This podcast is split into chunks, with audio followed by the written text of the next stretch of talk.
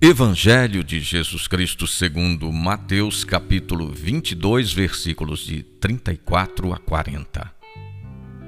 Os fariseus ouviram dizer que Jesus tinha feito calar os saduceus. Então se reuniram e um deles, um doutor da lei, perguntou-lhe para experimentá-lo: Mestre, qual é o maior mandamento da lei? Ele respondeu: Amarás o Senhor teu Deus com todo o teu coração, com toda a tua alma e com todo o teu entendimento.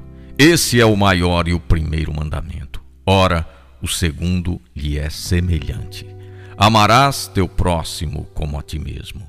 Toda a lei e os profetas dependem desses dois mandamentos.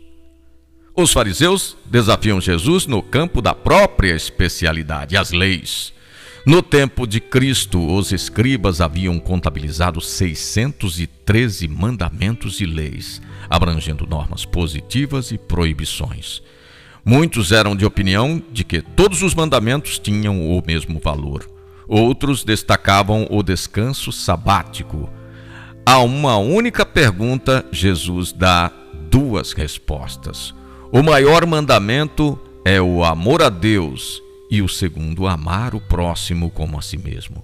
Temos, na verdade, três mandamentos: amar a si mesmo, amar ao próximo e amar a Deus.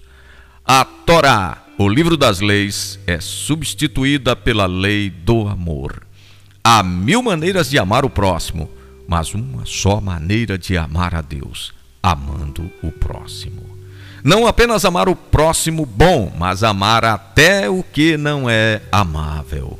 Proposta do dia: escolher a opção mais favorável ao amor.